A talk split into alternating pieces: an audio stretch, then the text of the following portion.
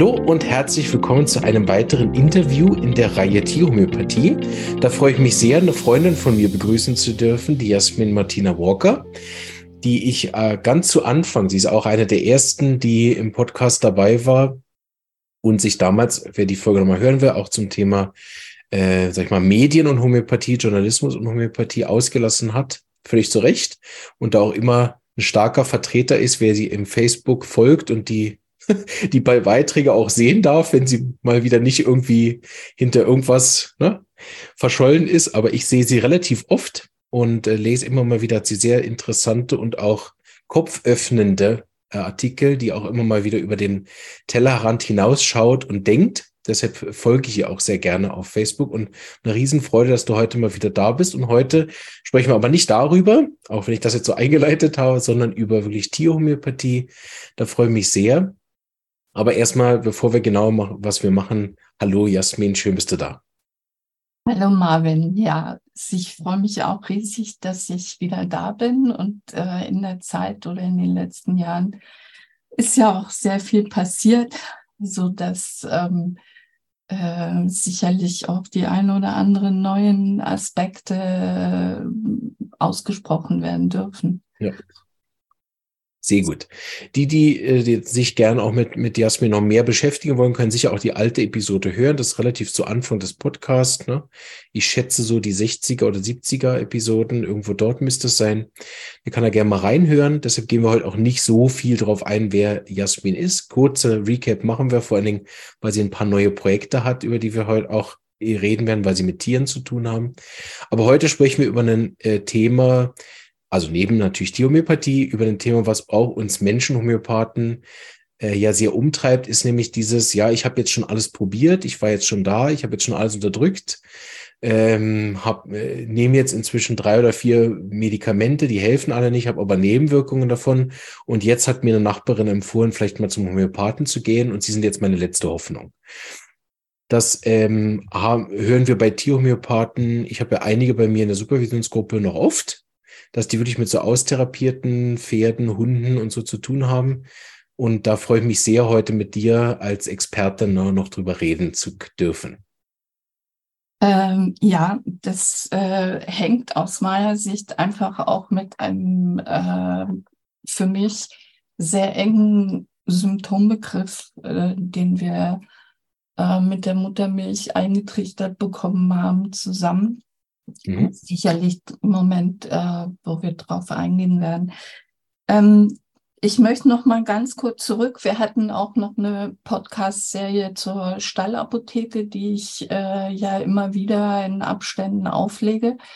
Die wollte ich in meinem neuen Forum Fugis Arche eigentlich ein bisschen automatisieren, weil ich nicht immer wieder das Gleiche erzählen wollte. Aber es ist nicht immer das Gleiche und ich habe mich entschieden, ähm, das wirklich live, äh, diese Veranstaltung live zu lassen, weil es um eine Einführung in ein anderes Denken geht. Mhm.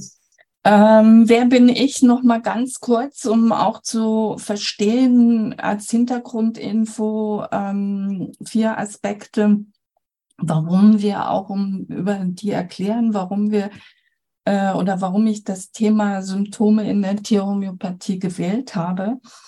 Ähm, also ich bin seit 2007 nicht approbierte klassische Tierhomöopathin. Ich habe meine Praxis in Deutschland bis heute durch stürmische See ähm, halten können, was ja in keiner Weise vor allen Dingen äh, in den letzten zwei Jahren äh, selbstverständlich war. Und ähm, meine journalistische Vergangenheit hat mir zweifelsohne geholfen, ähm, in der Zeit eben auch online mit Seminaren und Workshops zu gehen. Ähm, nicht nur zur Tierhomöopathie, sondern zum ganzheitlichen Denken. Ähm, Im Moment besetze ich damit eine ganz kleine Nische, ähm, aber meine Reichweite ist inzwischen in den letzten drei Jahren nicht nur im deutschsprachigen Raum angesiedelt, sondern reicht wirklich von Griechenland, Wales, Irland, Schweden, England und in die USA inzwischen. Und das äh, finde ich eine ganz tolle Entwicklung, weil die Tierhomöopathie insgesamt eben egal wo in einer Nische ist. Ähm, und äh, wir ja auch ausbildungstechnisch große Probleme haben mit dem Nachwuchs. Also die vier Aspekte, die für das Thema heute äh, wichtig sind als Hintergrund, um, um meine meine Schwenker aus dem üblichen Denken nachvollziehen zu können, ist, ich bin zwischen Deutschland, den USA und England aufgewachsen und habe als Kind schon im Kindergarten ähm, gelernt, dass die Dinge erstens immer von verschiedenen Seiten gedacht werden können ja, mein, mein, meine deutsche Mutter hat anders reagiert wie mein englischer Vater und ich musste mich im amerikanischen Kindergarten einfach, musste ich beobachten, um mich äh, überhaupt wegen zu können. Mhm. Ähm, und ich habe nach dem Abitur Rechtswissenschaften studiert und mich da mit Rechtsgeschichte und Rechtsvergleichung befasst. Ähm, und als ich dann mehr als zwei Jahrzehnte später das Organon von Hahnemann in der Hand hatte, ist mir, habe ich überrascht festgestellt, dass er das Organon wie ein Gesetzbuch aufgebaut hat. Also das BGB ist nach gleichen strukturellen Gesichtspunkten aufgebaut wie das Organon. Mhm. Also vom allgemeinen Teil immer spezieller werden zum Beispiel. Und ähm, äh, historisch gesehen äh, war das für mich auch erklärbar, weil man, weil er in einer Zeit gelebt hat, in der man insgesamt komplexe Zusammenhänge versucht hat zu kodifizieren, mhm. also in Gesetzestexte zu fassen, Gesetzes, äh, Gesetze abzuleiten. Und ich habe 1993, als ich als Journalistin in Thüringen ge gearbeitet habe, ein Pferd erworben äh, und äh, ich wollte eigentlich nur Spaß haben, äh, aber dieses Pferd äh, war geboren im noch Einzugsgebiet von Tschernobyl, was mir aber erst später klar geworden ist. Und der Tierarzt hat mir seinerzeit empfohlen, das Tier einschläfern zu lassen. Und Fugas war dann 27 Jahre einer meiner wichtigsten Lehrer. Äh, ich habe äh, eigentlich alles, was ich bis dahin in meinem Leben getan habe, hinter mich gelassen und mich dann eben auch für die fünfjährige Ausbildung zur Tierhomöopathie entschieden. Mhm. Aber nicht, weil ich eine Berufsausbildung zunächst absolvieren wollte, sondern ich war einfach auf der Lösung, für, äh, auf der Suche nach Lösungen für mein Pferd. Mhm. Äh, das ist ein anderer Ansatz, weil ich bin keinem Lehrer gefolgt in diesem Sinne, ja. Also was man häufig beobachtet, dass es so eine Guru-Bindung gibt. Mhm. Ähm, sondern ähm, ich war einfach von Anbeginn offen für alles, was Vogels mir weitergeholfen hat. Insofern habe ich mir alles, was mir in die Finger gekommen ist, auch an, angeguckt.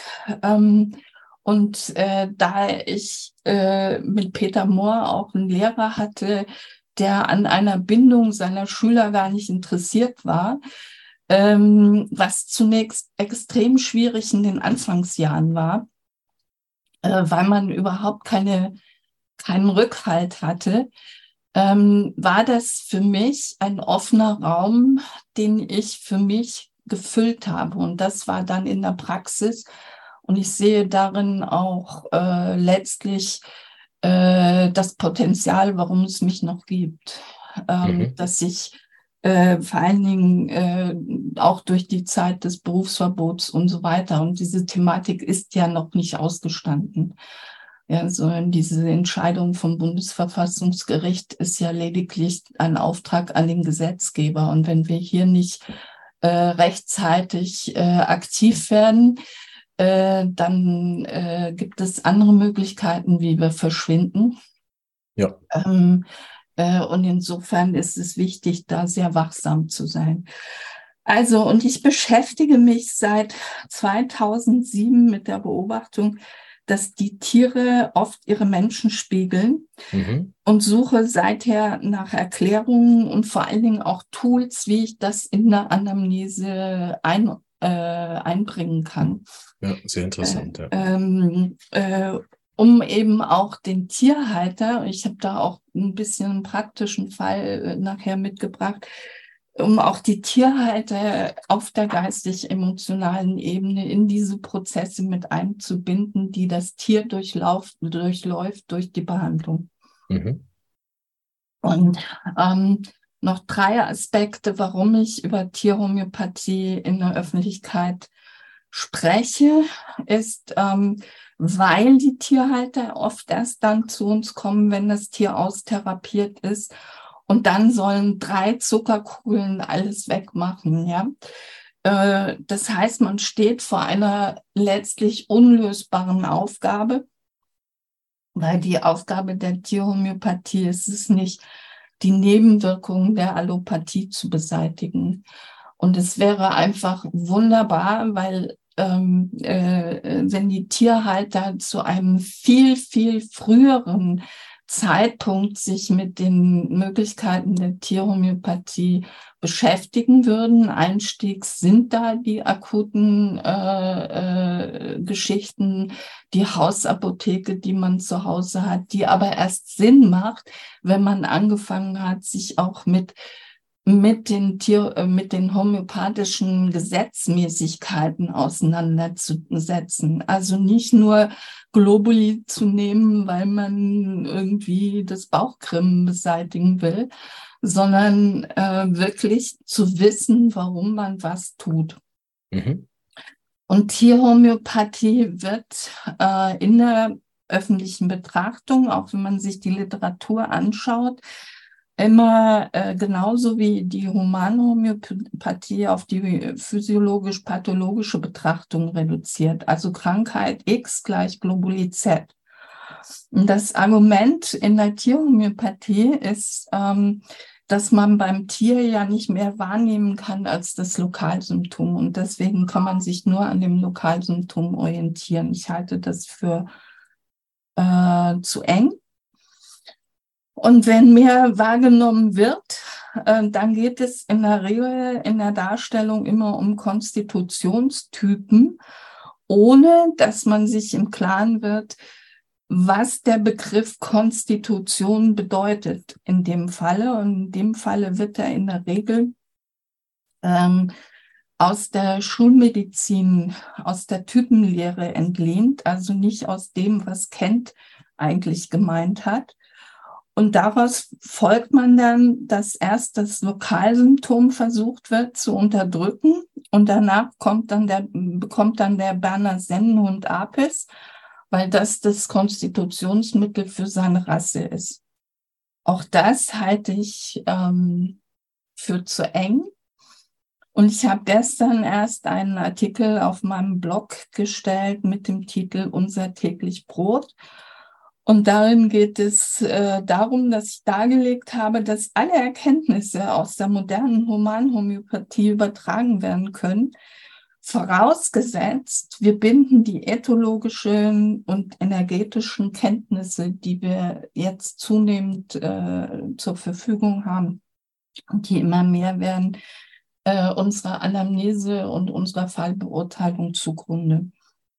Und äh, dabei ist unser wichtigster Indikator die Abweichung vom artspezifischen Verhalten, ja, wie bei der Lautäußerung und vor allen Dingen in der Bewegung.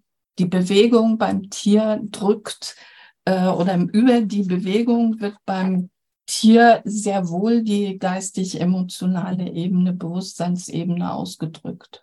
Mhm.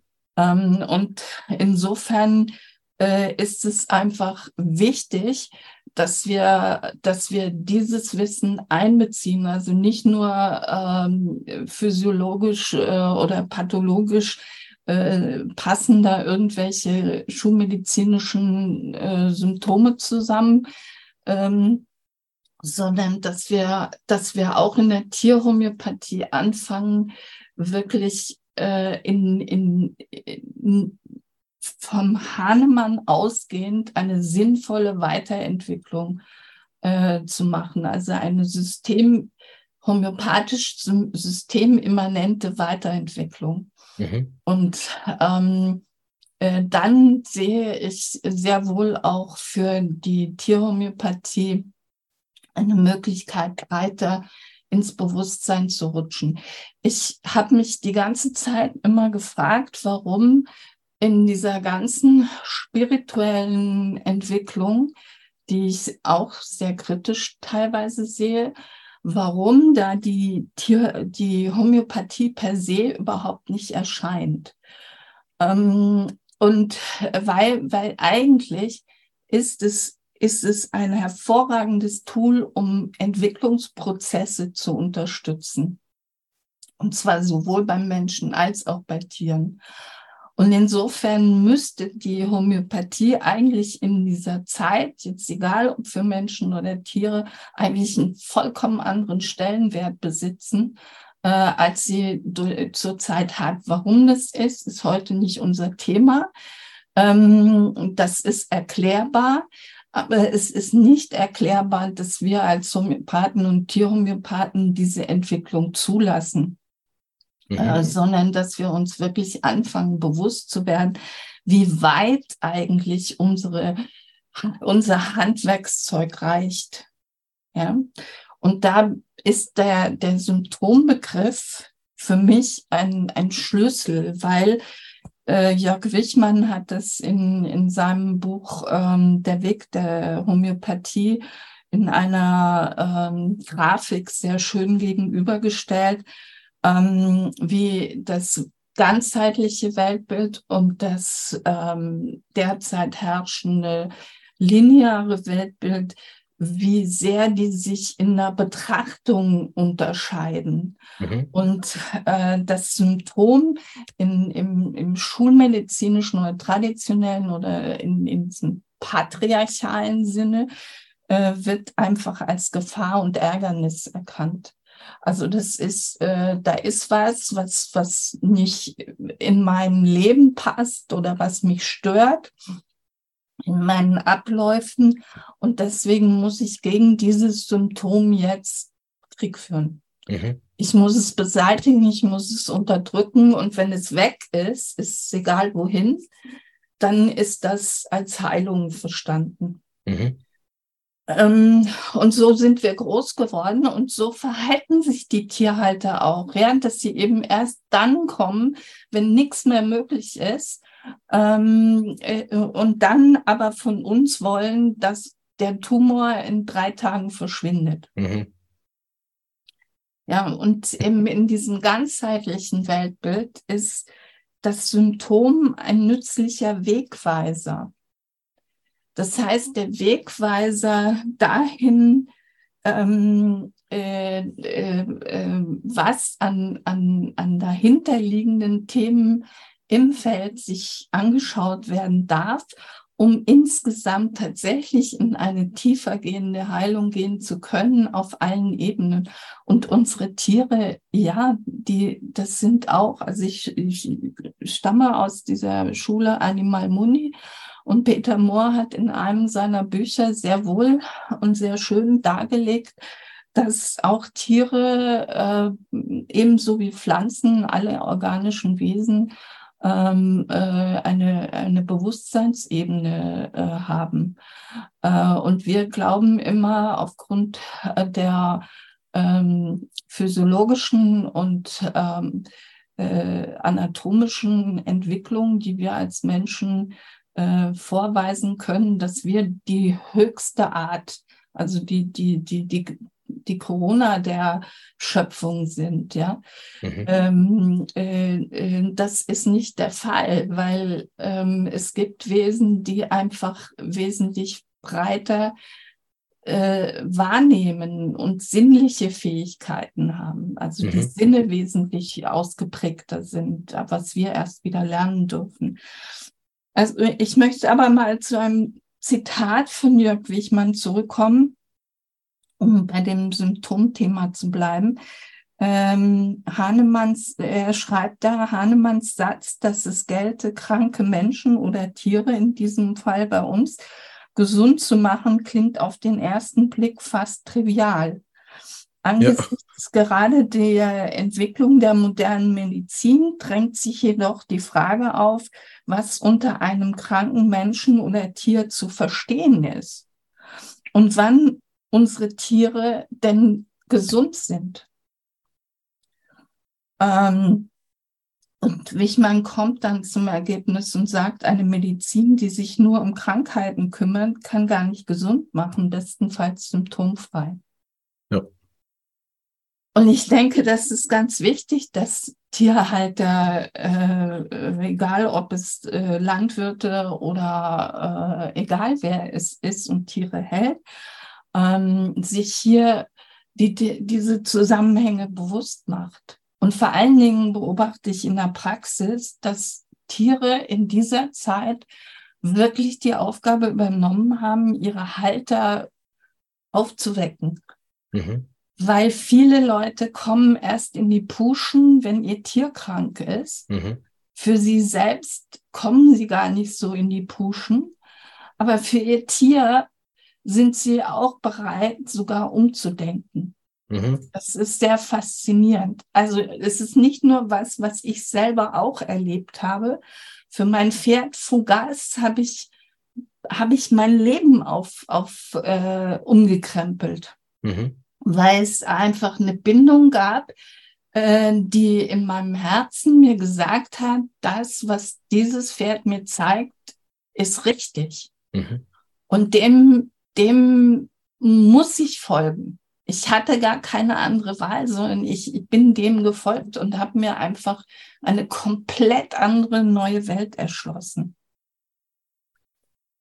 Also Wichmann kommt so ganz super auch dann zu äh, ähm, fast, fast das, was wir im Mainstream so gelernt haben, in dem Satz zusammen, ich fühle mich dann gesund, wenn ich mich möglichst wenig spüre.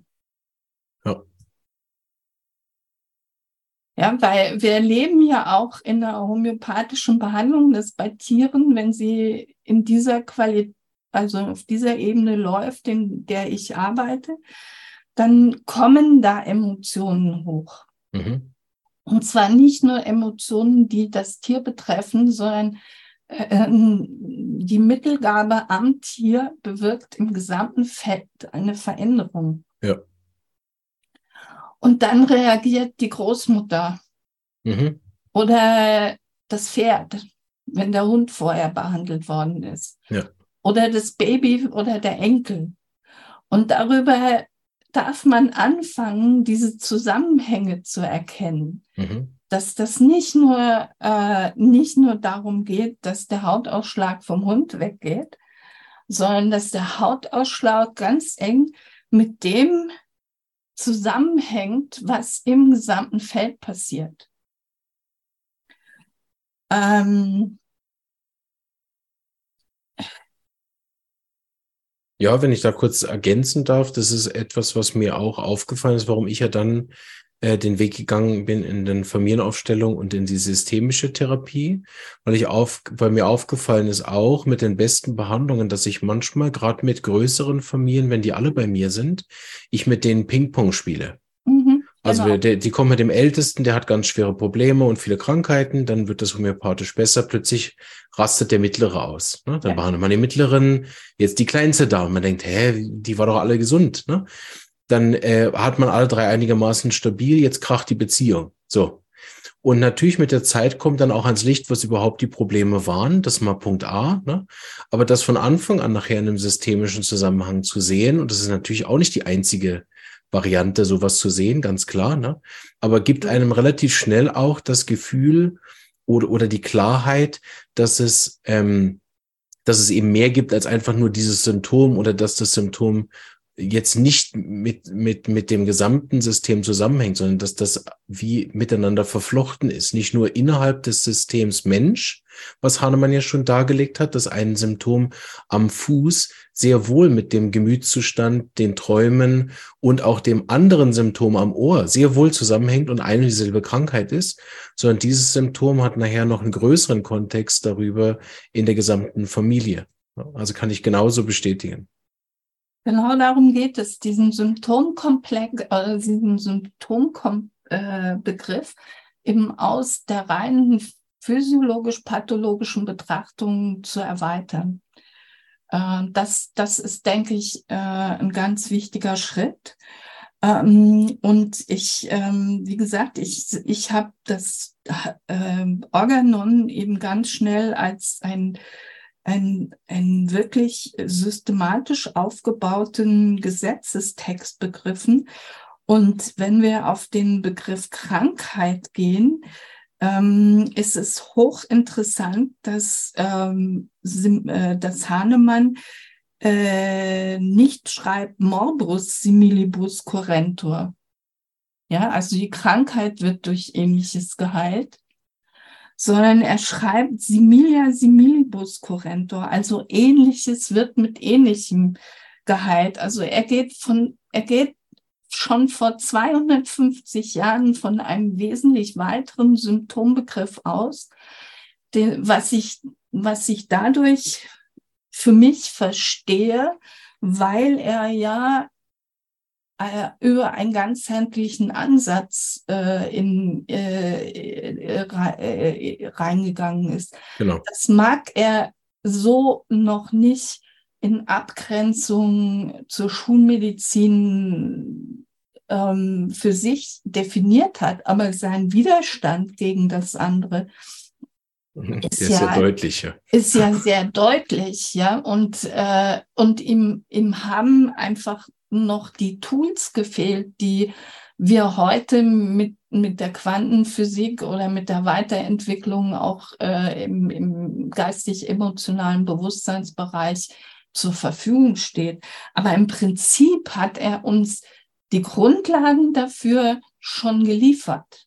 Mhm. Ähm, ja, und wenn man vor allen Dingen auch, wenn man sich die Paragraphen 12 fortfolgende aus äh, anschaut, ja, in denen er auf die Dynamik, dynamische Ebene verweist, der auf dann ganz klar auf die energetische, formgebende, äh, formgebende Ebene. Und das gilt für mich nicht nur für Tiere, sondern auch, was wir ja zunehmend wissen, für Pflanzen, Bäume oder für alle organischen Wesen, aber eben in anderen, äh, in einem anderen Kontext den, mhm. den wir einfach äh, lernen dürfen. Also es geht nicht darum, dass wir immer das Böse bekämpfen, ja, den Durchfall wegmachen, ähm, sondern es geht darum zu erkennen, mein Hund ist krank und was fehlt dem? Das ja. finde ich von Jörg Wichmann auch so einen wunderbaren Ansatz.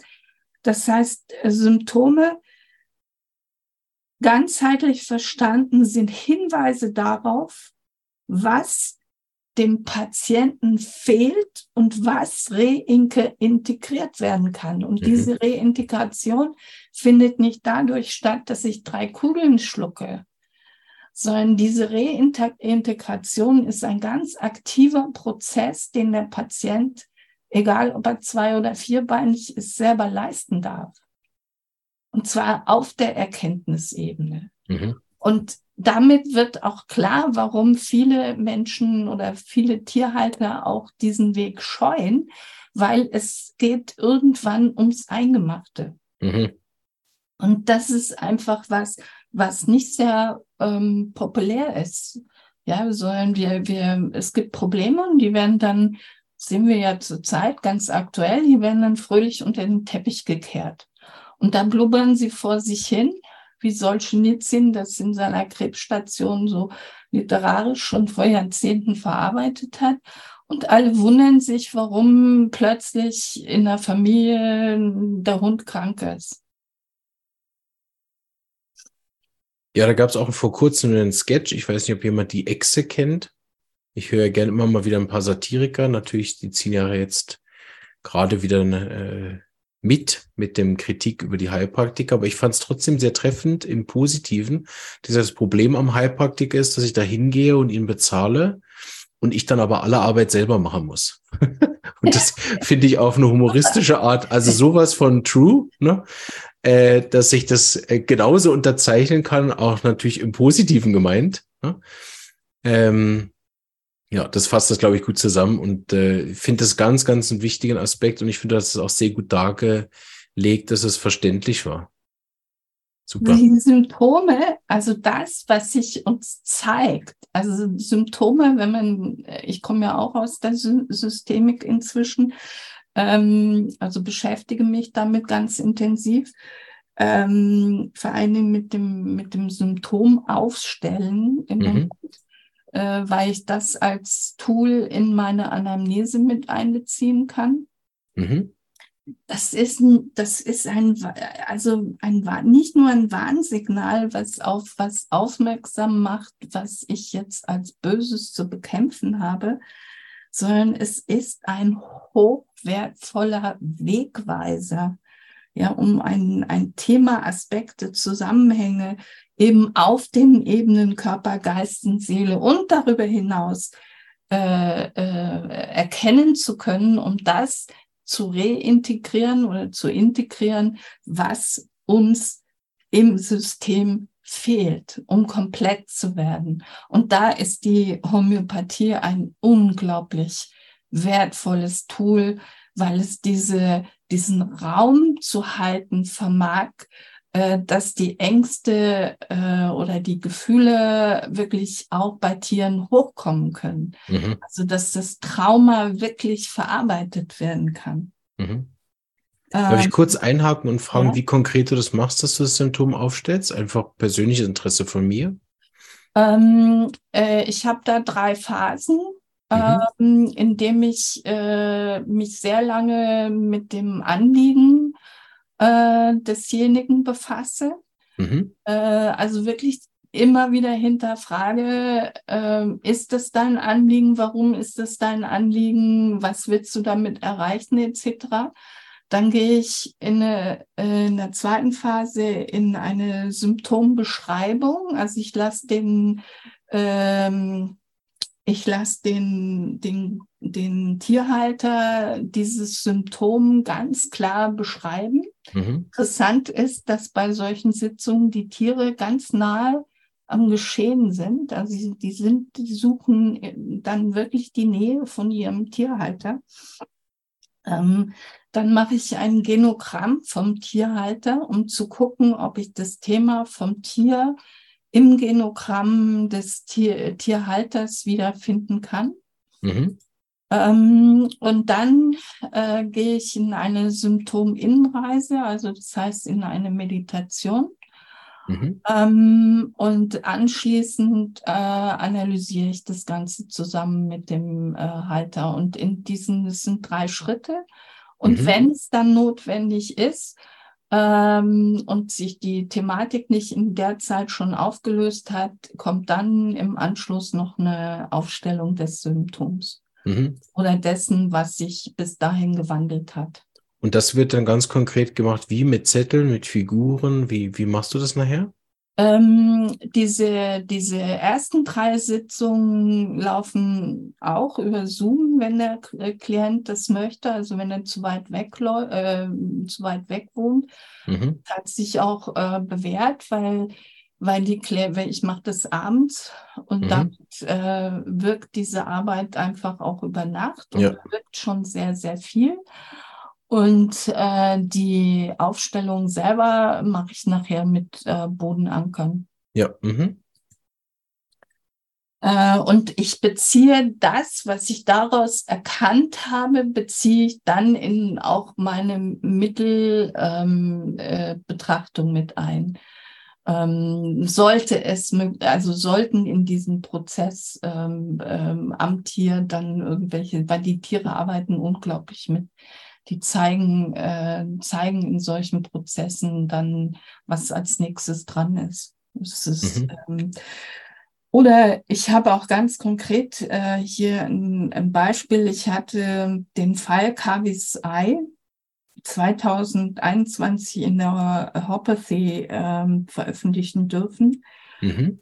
Uh, und in dem Fall ging es darum, dass Kavi, ein Kater, eine Maine, prächtige Maine-Coon-Katze, sein rechtes Auge droht zu verlieren, weil keine der traditionellen äh, Therapien angeschlagen hat. Mhm. Und der Tierarzt hat spekuliert, dass Ursache eine Hornhautverletzung, also das ganze Auge war matsch, ja, das äh, Tier hat nichts mehr gesehen. Ähm, und das wurde auch immer schlimmer. Und der Tierarzt hat dann spekuliert, dass es sich um eine Hornhautverletzung an einem Dornbusch äh, gehandelt habe. Äh, und er hat dann eine Cortisontherapie begonnen und ähm, damit wurde das Auge noch schlechter.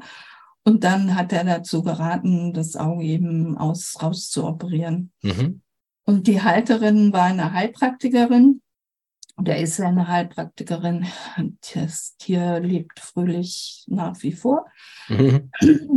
Ähm, mit Auge, nehme ich an. Mit Auge, ja, genau. ähm, das vorwegzunehmen. Die hat dann Natmur gegeben, weil in einem homöopathischen, sogenannten homöopathischen Katzenbuch, ähm, also in der deutschen Homö tierhomöopathischen Literatur, die für mich sehr merkwürdig aufgebaut ist, empfohlen wird, was, äh, ähm, äh, dass man bei Hornhautverletzungen Natrium muriaticum einsetzt. So, und damit tat sich gar nichts. Und äh, als, als der Fall dann nach Monaten bei mir in der Praxis landete, äh, landete, habe ich mir die Frage gestellt, okay, was war es, was der Katze fehlt, um wieder klar sehen zu können? Mhm. Das war das rechte Auge. Und damit begann eine Reise, die innerhalb kürzester Zeit sich äh, teilweise wirklich dramatisch entwickelte, die aber zum Ursprung der Krise führte. Und damit konnte ich dann an einem, natürlich am zweiten Weihnachtsfeiertag, ähm, konnte ich äh, akut Annika einsetzen, mhm. weil sich das, weil ich quasi mit dem ersten Mittel, äh, was Calciumcarbonicum war, die Situation wieder zu habe zurückholen oder der Kater hat es gemacht, ist an den Ursprung zurückgegangen.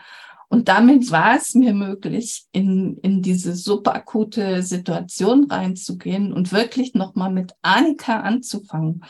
Und das war, das war der Hammer. Ja.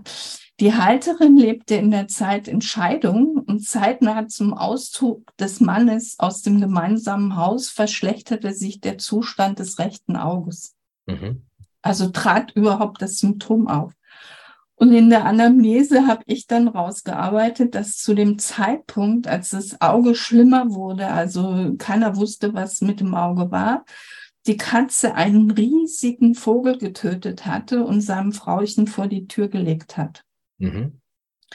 Und der, im Laufe der Auseinandersetzung mit dem Fall wurde mir klar, dass der Kater sich die Rolle des verloren gegangenen Beschützers angemaßt hat. Mhm. Also quasi die Ordnung im System massiv gestört ist. Mhm. Und der Kater hat energetisch quasi die, also für mich die Rolle des beschützenden Ehemanns übernommen, eine Rolle, die ihm aber nicht zustand und die ihm wie wir das sehen beim Töten dieser Beute, auch völlig also überfordert hat, weil mhm. er, er hat das rechte Auge so verletzt, dass er das quasi nicht mehr ausheilen konnte. Ja. Und ich habe in diesem Fall mit Calciumcarbonicum, da gab es noch andere Aspekte, das führt aber jetzt zu weit. Der Kater hat ähm, äh, der Kater ist als Ersatz für, für einen anderen Kater gekommen, äh, war also nicht er selbst. Und ich habe damit begonnen, äh, mit Calciumcarbonicum reinzugehen. Und ich habe parallel dazu mit der Halterin gearbeitet. Mhm. Ähm, so dass einfach dieses System, da jeder in diesem jetzt aufgespaltenen System jeder seinen Platz hat mhm. im Gegenwartssystem. Und das Ziel war, dass der Kater das hatte sein dürfen, was er ist, nämlich die Katze im Haushalt der Halterin. Und, und, und auf der Ebene, äh, Tiere stehen auf der Ebene der Kinder. Genau. Und dass die Halterin die Verantwortung für ihr Leben übernimmt. Also das nicht mehr an irgendjemanden delegiert, das war das Thema von ihr. Und wir haben am 10. Dezember mit Calcium Carbonicum begonnen, am 26. Äh, zweite Weihnachtsfeiertag, Riesenkrise. Ähm, und das Auge sah wirklich rot aus und ähm, es bildeten sich aber vom Augenrand ausgehend deutlich sichtbare Äderchen und die sich auch ganz gezielt auf eine Stelle des Auges konzentrierte, was natürlich totale Panik bei der Halterin ausgelöst hat. Und ich habe mich riesig gefreut. Das mhm. war also mein Weihnachtsgeschenk äh, in, äh, damals. Und parallel dazu ist passiert, dass der Ehemann von der Familie der, der Frau zum Weihnachtsfrühstück eingeladen worden ist, ohne dass sie gefragt worden ist. Mhm. Sodass wieder diese Situation der Hilflosigkeit, des übergangen worden Seins, des nicht kräftig genug sein, sich selbst zu behaupten und so weiter. Ähm, das heißt, wir sind aber eben, weil ich auf verschiedenen Ebenen arbeite, sind wir auf Kurs geblieben ich habe da dann Annika eingesetzt, habe noch ein zweites Mittel eingesetzt und am 6. Januar war das Auge komplett ausgeheilt. Der Kater hat bis heute keine Probleme mehr. Mhm. Und es war so, dass parallel dazu die Verdauungssysteme dieser äh, Maine Coon Katze, also die Probleme damit auch ausgeheilt waren. Wir haben da zwar hinterher noch ein paar Mal nachbessern müssen, was die Verdauungsproblematik an, betroffen hat, aber das korrelierte immer mit dann der Situation, wo die Halterin wieder in ihr altes Muster gefallen ist. Mhm. Und die Halterin hat exakt zu dem Zeitpunkt dann ihre Scheidungsfolgedokumente unterzeichnet und war das erste Mal für sich eingestanden und mit dem Ergebnis der Verhandlung auch zufrieden. Mhm. Also das lief, lief einfach parallel. Das heißt, wenn wir dies, wenn ich jetzt auch nur mich auf das Lokalsymptom äh, trübes Auge konzentriert hätte, äh, ich glaube nicht, dass ich den Fall hätte lösen können. Mhm. Ähm, sondern das Auge wäre irgendwann äh, hätte der Tierarzt äh, das Auge dann rausgenommen. Ja. Ähm, die Voraussetzung, dass sowas möglich ist, liegt nicht an mir und an, an den Globuli, sondern es liegt wirklich an der Bereitschaft, dass der Tierhalter sich zusammen mit seinem Tier diesen Herausforderungen stellt. Ja. ja. Das heißt, was wir benötigen, ist einfach ein grundsätzliches, grundsätzliches Umdenken im Umgang mit Gesundheit und Krankheit. Mhm. Und da ist es albern, äh, aus meiner Sicht komplett albern, zu sagen, uh, mit Spiritualität haben wir überhaupt nichts zu tun als seriöse Homöopathen, sondern wir gehören dem Bestreben dieses One Health äh, äh, Ansatzes, da gehören wir hin, weil wir sind seriöse Kollegen und sowas. Nein, es geht darum, dass wir und das zeigen uns die Tiere ganz deutlich, ähm, dass wir uns damit beschäftigen, wer sind wir wirklich, welche Potenziale haben wir wirklich und wie können wir unsere, äh, unsere, unsere, unser begrenztes Denken, unser begrenzte Wahrnehmen, wie können wir die sinnvoll im Sinne Hahnemanns auch erweitern. Mhm.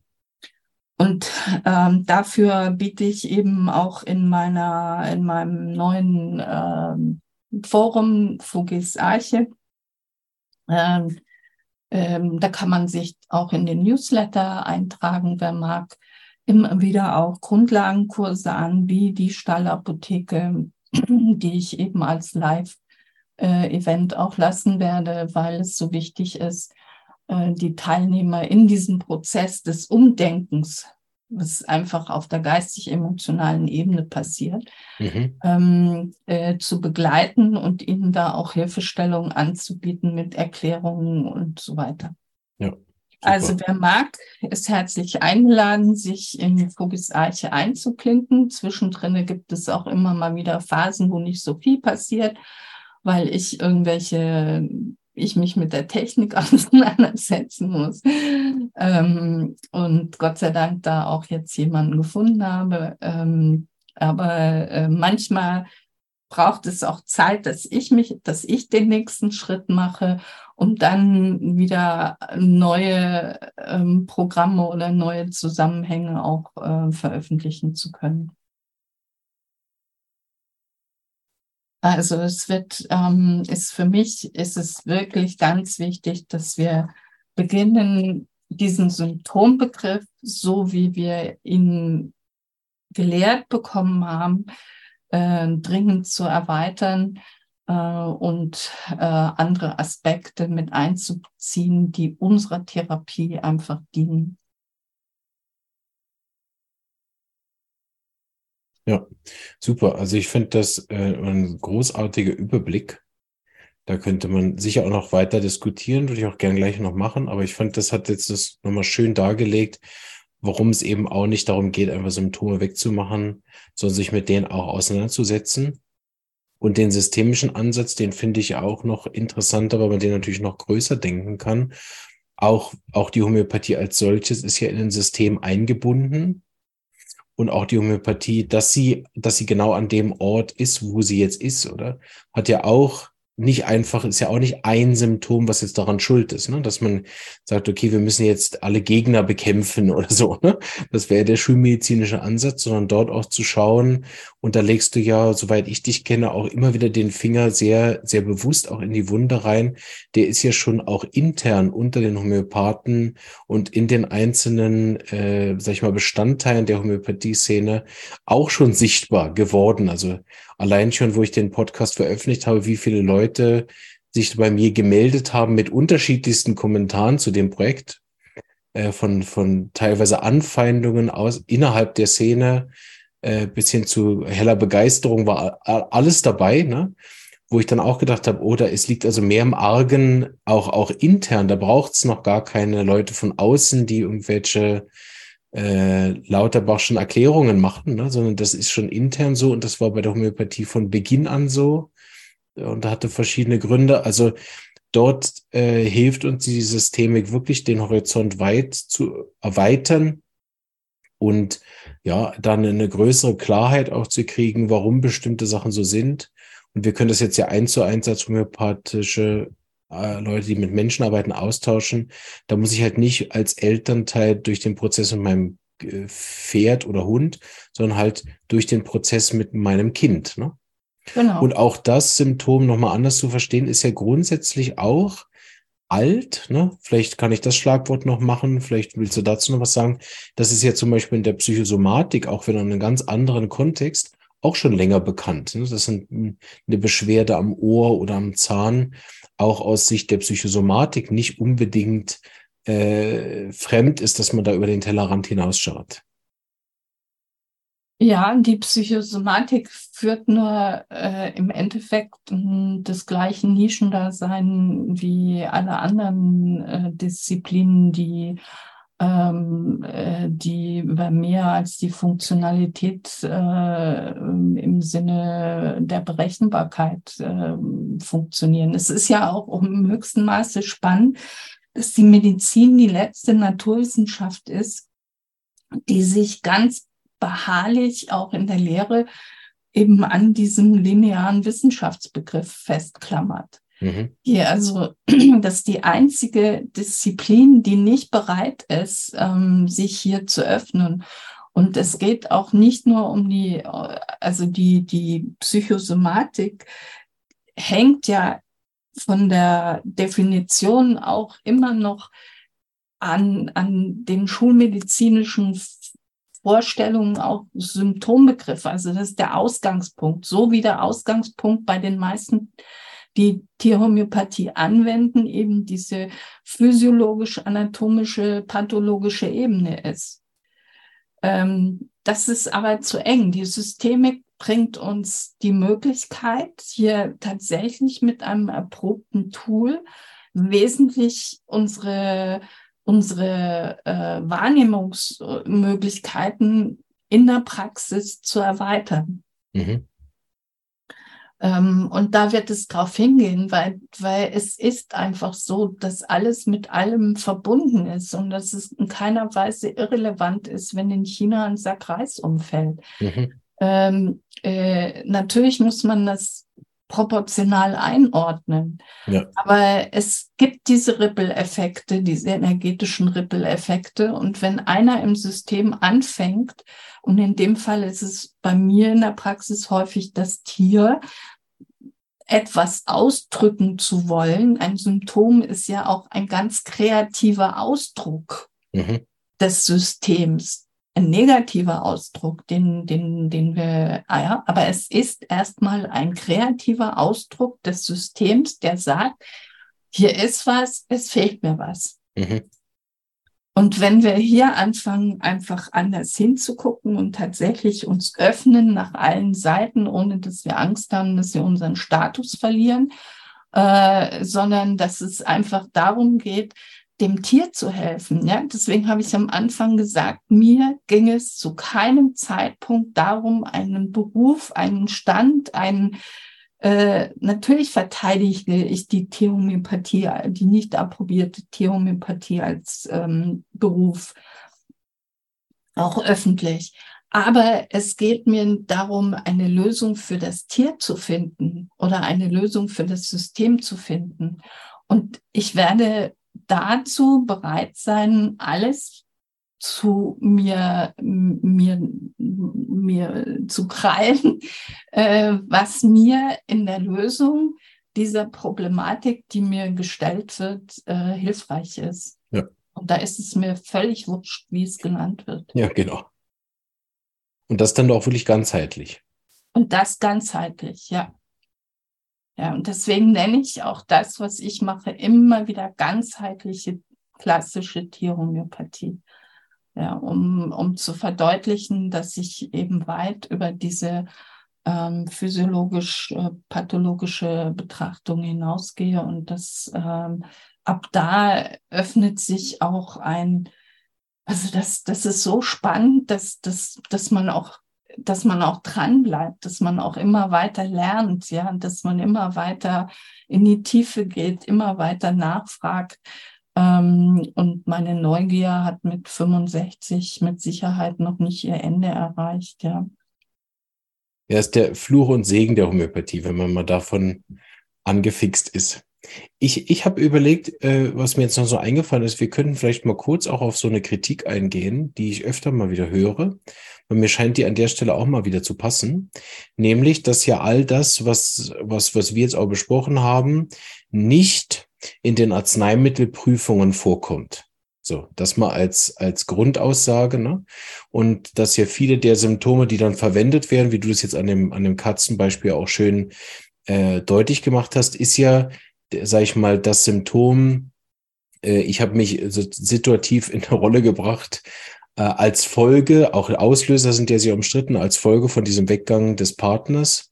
Das sind ja keine Symptome, die aus der Arzneimittelprüfung kommen können, also außer man, man öffnet sich dafür bereits bei der Prüfung, aber auch wie Hahnemann ja ursprünglich gearbeitet hat, wenn man seine Materia Medica liest, sind ja, ist ja das, der Schwerpunkt dort auch noch sichtbar, sehr stark auf dem Lokalsymptom.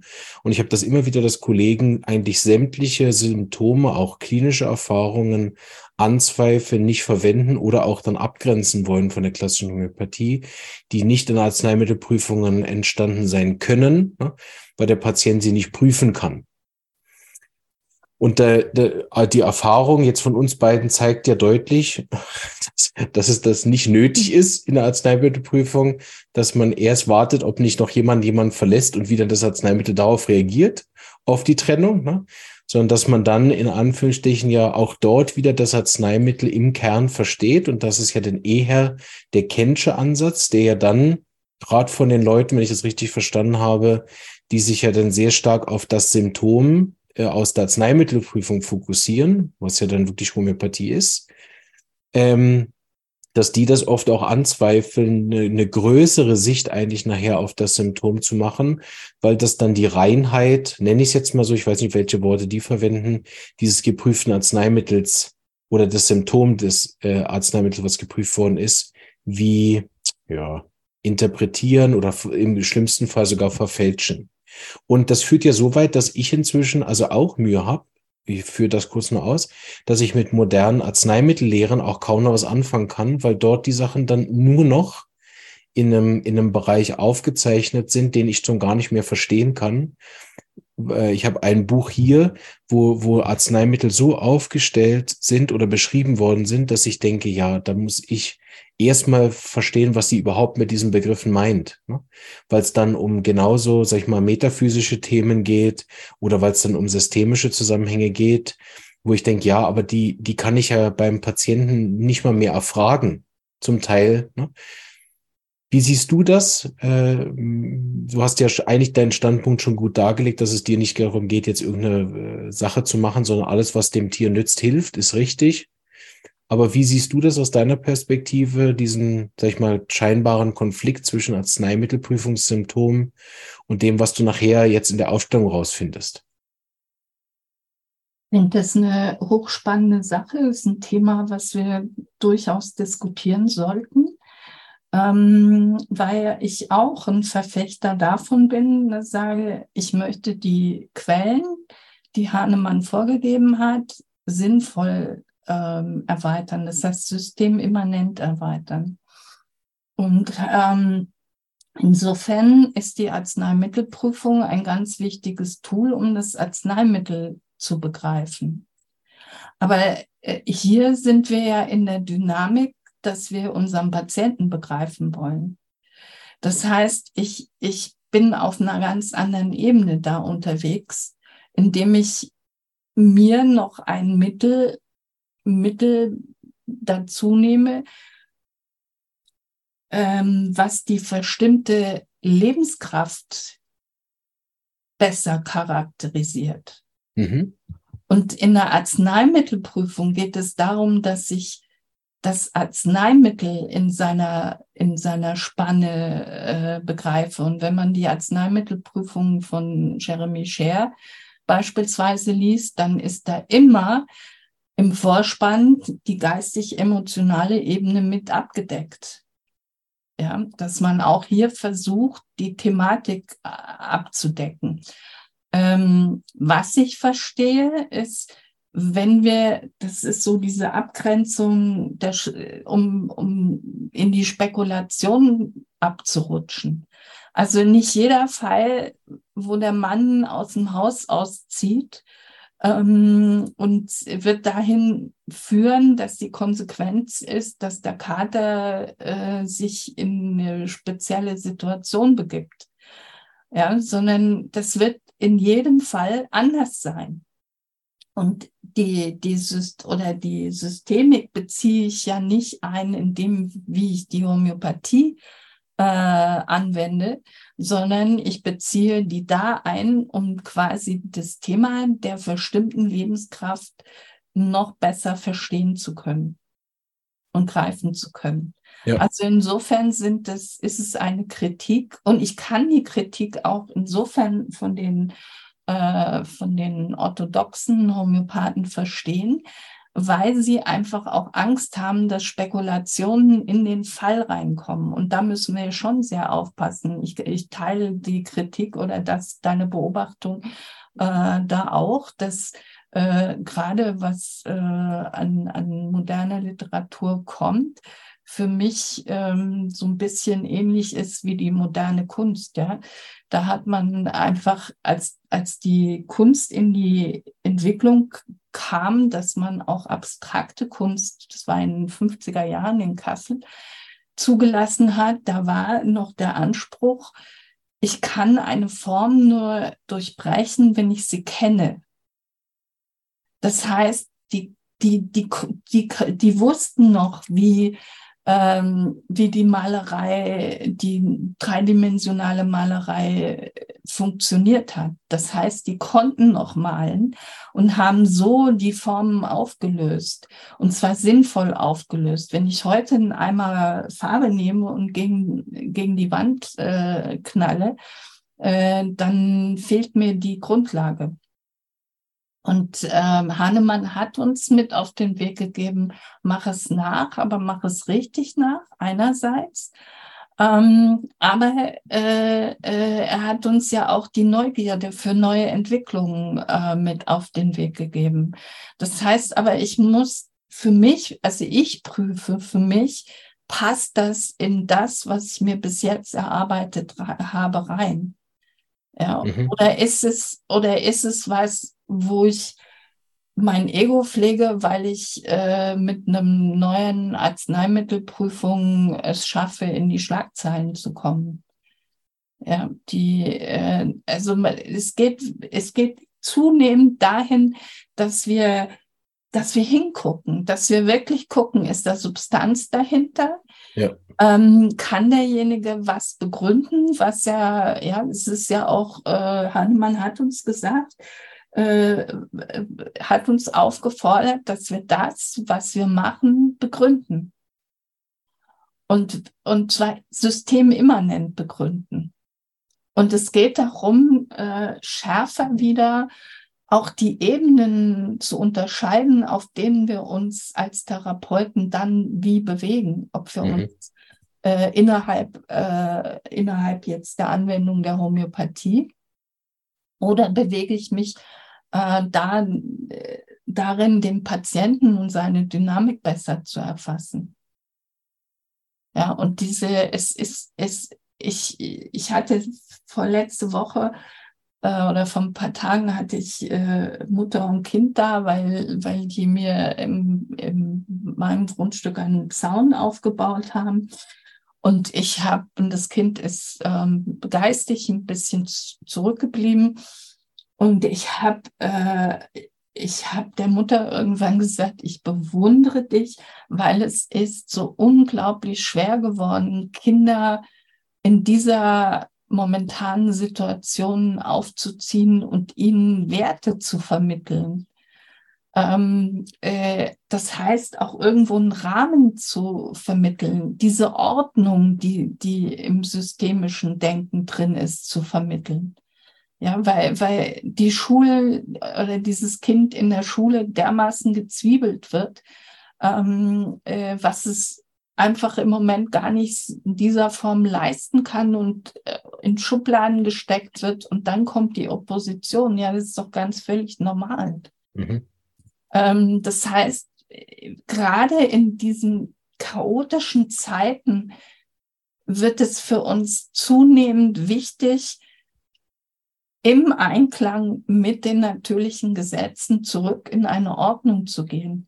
Mhm. Ja, das wird auch, wenn man sich die, die spirituelle Entwicklung auch anschaut, das wird immer wichtiger werden, um einfach auch unterscheiden zu können, was tut mir gut und was tut mir nicht gut. Mhm.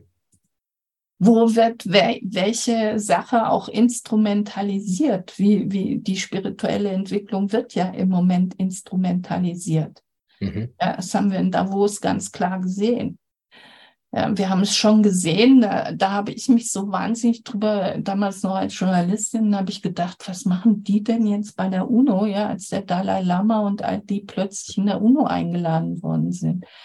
Ja, heute weiß ich das, heute erklärt sich das. Ja. ja und äh, wir, wir dürfen einfach bei allem hingucken. Es geht nicht mehr darum, dass wir zum Therapeuten gehen und äh, unsere Problematik ähm, äh, ähm, äh, abgeben. Ja, wenn wir ins Wartezimmer kommen, da ja. irgendwie an den an den äh, irgendwo hinhängen und sagen, mach mal, sondern wir sind wirklich aufgerufen, selber in die Aktivität zu gehen und unsere Ordnung wieder, unseren Standpunkt wieder zu finden. Ja, sehr gut. Und dann sind wir nämlich in der Eigenverantwortung wieder. Genau.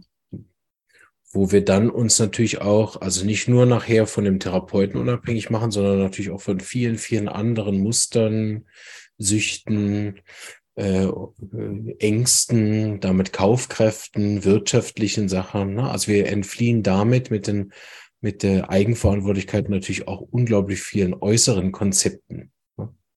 Wo wir, was wir merken, wenn wir wieder gesund sind, was wir angeblich alles brauchen und was wir denn tatsächlich alles brauchen, ähm, kommt ja dann mit in die Heilung. Ne? All die Muster, die wir aufgebaut haben durch die durch das Weggucken der Symptome. Ich meine, es braucht ja unglaublich viel Energie, Symptome nicht anzuschauen. Erstens und zweitens ist es ja auch so, dass diese, diese Grundmuster äh, ja auch überall gleich sind. Also ich habe in dem Artikel gestern geschrieben, sehr schön nach, äh, Tier, also Tiere besitzen sehr wohl kollektive, individuelle, energetische Gedankenfelder, wie Sheldrake diese aus ganzheitlicher Sicht beschreibt oder Hahnemann eben in Paragraph 12 Organ und folgende, die es zu fühlen und zu lesen lernen gilt, ohne zu spekulieren. Und sehr schön nachweisbar bei allen Schwarmtieren. Enten verhalten und bewegen sich anders als das Herdentier Pferd oder Zugvögel, wobei alle auf die Gruppendynamik und ihren jeweiligen Informationen angewiesen sind, womit grundsätzlich emotionale Muster vergleichbar sind durch die Spezies hindurch. Mhm. Ja, weil die Angst, die Zugehörigkeit zu verlieren, ist in jeder Spezies ein archaisches Grundmuster. Mhm. Und das sind Erkenntnisse, ja, die dürfen wir doch bitte in, in, unser, äh, in unsere Arbeit mit integrieren. Was spricht dagegen? Ja, dass wir den Individualismus sehr feiern im Moment. Ne? Das ist mal eine Folge, da habe ich auch versucht, mich an dem, ne, diesen, diese Diskrepanz und die Gleichheit darzustellen, dass wir auf eine gewisse Art individuell sind, aber auf eine andere Art natürlich zum großen Ganzen gehören. Ne? Und, und diese, dieser Gap sich halt nicht gegenseitig ausschließt. Ich habe das verglichen mit einer Orange, wo es ja einzelne Schnitze gibt von der Orange, aber sie insgesamt doch eine Orange sind. Ne? Und diese Schnitze sich ja auch individuell unterscheiden. Und ich glaube, da sind wir mit der Homöopathie manchmal auch zu sehr auf dem Allgemeinen und, und zu sehr auf dem Individuellen, um nachher zu verstehen, dass das eben genau Systemik und Einzigartigkeit zusammengehört und nicht, nicht getrennt sind voneinander. Ne?